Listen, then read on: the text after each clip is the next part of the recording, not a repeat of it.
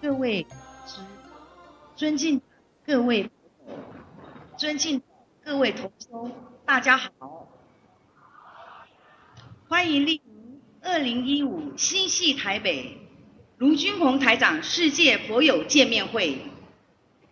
衷心的感谢为本次盛会辛勤付出的佛友们、同修们，再次感恩大家。观世音菩萨福光普照，甘露片洒，心灵法门为我们点亮心灯，开启心灵之门。心灵导师、世界和平大使卢军宏台长，二十年来如一日，无常忘我。救度众生，将佛法和平之光普照世界，让一千万人学佛修心，改变命运。灵验势力举不胜举，受益人群不计其数。卢军宏台长重获国际认可，不仅获得授予意大利名校西耶纳大学。荣誉客座教授及马来西亚皇室拿督终身荣誉爵位，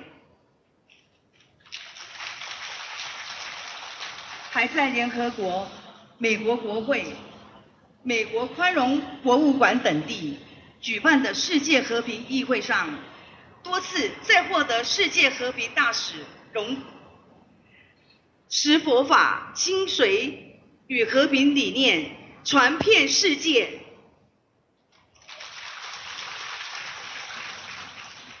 在刚刚圆满成功举办新加坡三万人大法会及美国洛杉矶与纽约法会之后，台长不惜辛劳，心中苦念台湾的佛友们，观世音菩萨慈悲成全，殊胜因缘，台长再次来到台湾与大家结缘。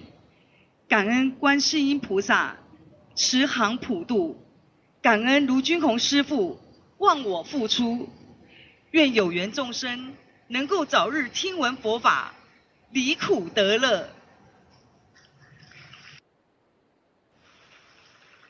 本次卢卢军宏台长世界佛友见面会程序安排如下：首先，我们有请两位同修上台发言。接着，卢台长将为我们慈悲开示。接下来，对于世界各地共修组同修的博学问题，卢台长将为我们现场解答问题，指点迷津。首先，让我们欢迎来自台湾桃园的黄丕正同修与我们分享。患有。胃腺癌的黄同修，因化疗、电疗而无法吞咽食物，在去年台湾法会上，菩萨加持保佑，居然可以神奇正常吃饭。修习心灵法门之后，原本全部脱落的头发重新茂密生出，人生充满希望，让我们掌声欢迎。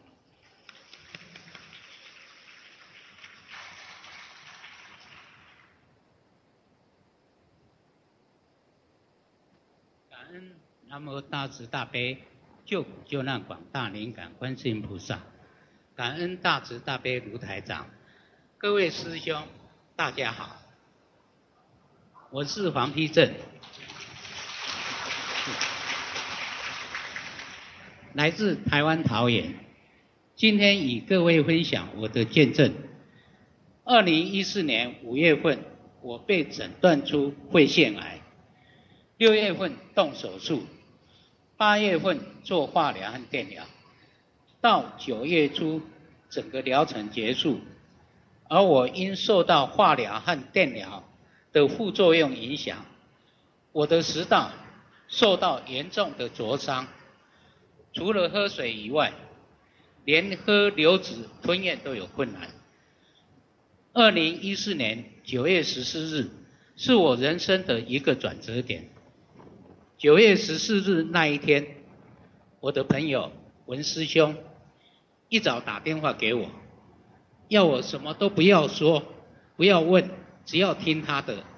他要我中午跟他会合，他要带我到台北，在两点以前，我们来到南港展览馆，他才告诉我，卢台长在这里开法会，传法救世，希望碰碰运气，看能不能得到卢让卢台长啊看图腾的机会。这时候我才第一次听到心灵法门，第一次见到卢台长，第一次听到什么叫小房子。进入会场时，一位师兄给了我一个面包，我吃了一口，吞不下去，我把它收了起来。在会场中看到卢台长苦口婆心的传法和以图腾救世的慈悲。让我有一股莫名的冲动。法会结束后，我们步出会场时，门口有一位师兄叫我们到旁边吃晚餐。我说我们是台湾的，那边是给海外的同修吃晚餐。他说没关系，你们过去，我们就过去吃晚餐。在现场，一个师兄发了一个便当给我。我想，我现在虽然。吞咽困难，还是试吃看看。当我吃第一口饭时，我的眼泪掉了下来。我老婆吓了一跳，问我怎么了。我说我可以吃下去。我终于把饭吃下去了。于是这个便当。在边吃边流泪中，把它吃完了，而我老婆也陪着我边吃边流泪。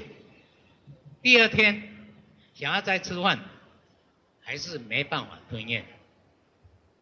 饭后，我我到找到冯师兄请教如何做功课。刚开始七遍大悲咒，我念了一个钟头。现在四十九遍不要一个钟头。由于化疗的关系，到去年十月初，我的头发几乎掉光，现在已长出茂盛的黑头发。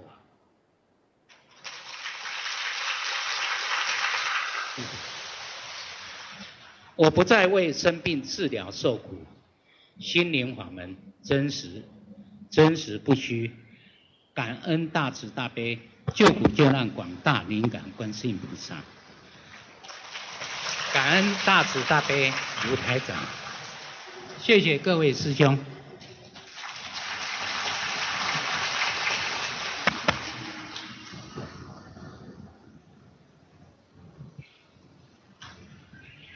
请持有以下号码的同修，请到台前准备。我们第一组号码是零零八二。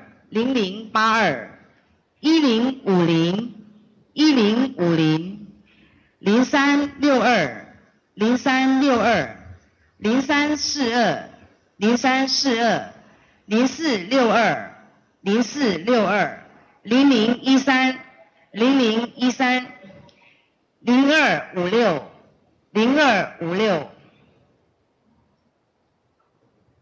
恭请卢台长看图腾的时候。如果您问的是在世的亡人，需要告知卢台长他的出生年份以及生肖；如果恭请卢台长看过世的亡人，则需告知亡人的名字以及准确的写法。接下来，下面让我们欢迎来自台湾的许珍妮同修，与我们分享二十年的类风湿关节炎不药而愈。身上多处疾疾患，神奇消失，心灵法门灵验无比，让我们掌声欢迎。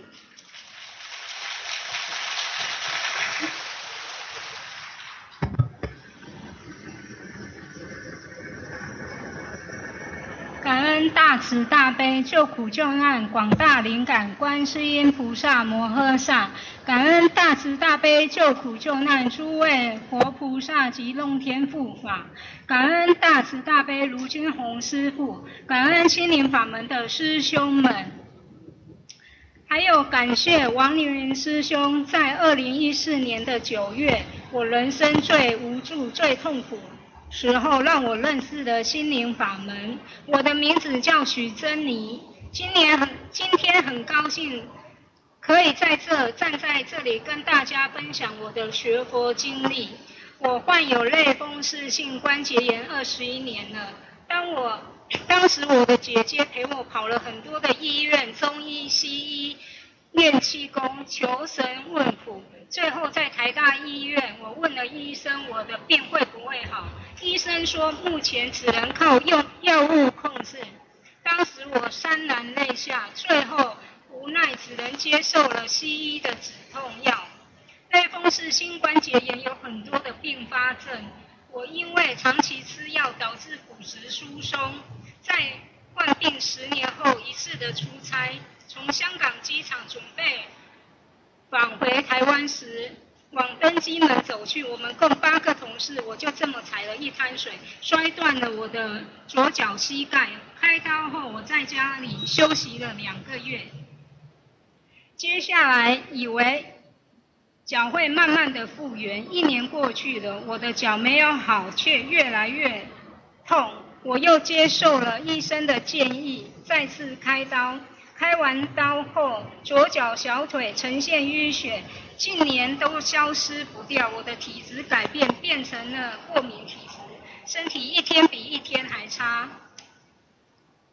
去年的九月认识心灵法门前，我的脚已经不太能走路，经常上下公车时，因为行动缓慢而被公车的车门给夹住，行动就跟老婆婆一样。下了车一百公尺的路程，我常常是边走边流泪，还需中途休息，坐着休息才能走到家。觉得人生很无奈，任由身体一天一天的恶化。学佛前不知道不能找通灵人，当时通灵人跟我说，我年底双脚可能要开刀，未来我我将会在床上度过我的后半辈子，在此向菩萨忏悔我以前的愚痴。去年九月十四法会前夕，我看了台长博客留言板和每篇博文下的评论内容问。问答实例里，从中了解学佛的问题。听录音节目和法会视频是直接接收师父气场和能量的方法。白话佛法是接受佛法教导，改正自身身上毛病的重要途径。同时间，我也开始做功课，因为没接过接触过念经，对我来说很吃力。看过博客分享。内有好多不识字的老同修，一字一字的学习，如此精进，他们也是我学习的榜样，令我佩服。我知道自己的业障很重，念的经太少，不知何时才能背下来，所以我加多了变数，请菩萨加持我，可以早日的背诵，很快我就能全部背上了。感恩菩萨慈悲。原本法会当日有事不能参加，前一晚我辗转难眠，想到师父一年只来一次，若不去我必会后悔。当下做了决定，不顾一切的前往这场震撼人心的法会上，亲耳聆听、亲耳所见师父精彩开示、玄义综述以及同修现身说法、畅谈学佛后巨大的改变。师父慈悲众生无私奉献，春风化雨打开佛友心中的烦恼，改善家庭人际关系、工作事业、健康种种的不顺，更坚定了我必学心灵法门。参加完法会，我更加积极的修心念经。从那时开始，我就再也没拿过拿起我最爱玩的游戏机、爱看的电视。以前很爱。吃肉，现在自己煮素食，除了上班，其他时间就是念功课跟小房子，每天看博客、录音节目，生活过得很充实、很快乐。可能业障太重，全身还是很疼痛。到了十一月的一天早上，我感觉我的右手很不一样，因为在二零一三年时，我的右手萎缩了，除了拇拇指外的四个指头完全不听使唤，无法张开。当时我的风湿科医生帮我挂了骨科，我去了骨科，骨科医生说我挂错了，应该是去复健科。我去了复健科，他又说我应该去看骨科，就这么最后我放弃了。因为先前通灵人也说我不会好，真的没想到我那废掉的右手竟然可以张开了，我真的太兴奋了。透过念经、许愿、放生三大法宝。真真实实的改变命运，心灵法门真实不虚。因为有听了师傅节目录音讲到有关于骨头关节方面，就是泡脚跟吃钙片，师傅怎么说我就怎么做。期间我做到一个梦，梦里的我很快乐的在奔跑，醒来时我很高兴，就觉得这是我未来的样子。可以任意的跑跳。到了十二月份，我门诊的时间到了，觉得自己的身体好了很多，走路不像先前不稳，随时会倒在路旁，坐下起身也不痛了。想了解是不是真的改善了？果然报告显示发炎指数都正常了，连医生都很惊讶，问我做了什么。当时我很骄傲的说念经，除了。除此之外，在不知不觉中，我多年的耳鸣也好了，脚上的淤血也消失了。希望今日的分享能让更多的朋友跟我一样脱离病痛的折磨，改变自己的命运。还在犹豫的有缘众生们，快快加入我们的行列！心灵法门真实不虚，只有身临其境才有所的感受。在此感恩大慈大悲救苦救难广大灵感观世音菩萨摩诃萨，感恩大慈大悲救苦救难诸位佛菩萨和龙天护法，感恩大慈大悲如金红恩师，谢谢大家，弟子许真。